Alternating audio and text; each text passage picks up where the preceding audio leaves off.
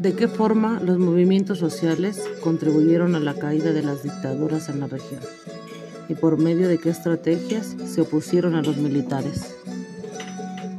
Creo que la forma en la que los movimientos sociales contribuyeron a la caída de las dictaduras fue porque lograron implementar estrategias de persistencia, de unidad, de lucha por el objetivo, sin dejar que las autoridades militares se llevaran solo a uno y terminaran desaparecidos como muchos ya lo habían sido. Esas estrategias emblemáticas, como las madres de la Plaza de Mayo, donde se empezaron a reunir para saber el paradero de sus hijos, llevando sobre la cabeza un pañal de tela en tono blanco, respectivo de ellos. Los compositores y cantantes con esas letras que expresaban las atrocidades de las dictaduras, cómo se veía y se sentían las ejecuciones, torturas, los encarcelamientos y estar en los momentos en donde serás ejecutado.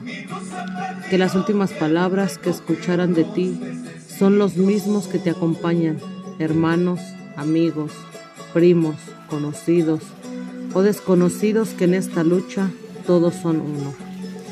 Que esta canción te recite las letras de dolor.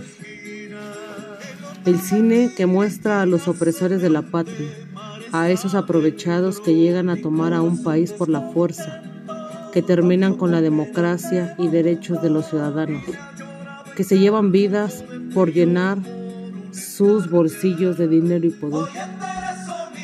Estos movimientos sociales fueron luchas de bandera blanca, donde la violencia no era necesaria, algo muy diferente de la contraparte. Lucharon en silencio, de forma pacífica, organizada, solo buscando respuestas y la libertad de su pueblo, tratando de hacerse mirar o que otros países miraran lo que en el suyo pasaba, con la esperanza de que todo esto terminara.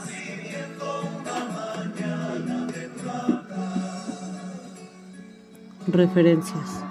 La derrota de los dictadores Videla y Pinochet por los movimientos sociales y estéticos. Osorio 2013. Video de Madres de la Plaza de Mayo.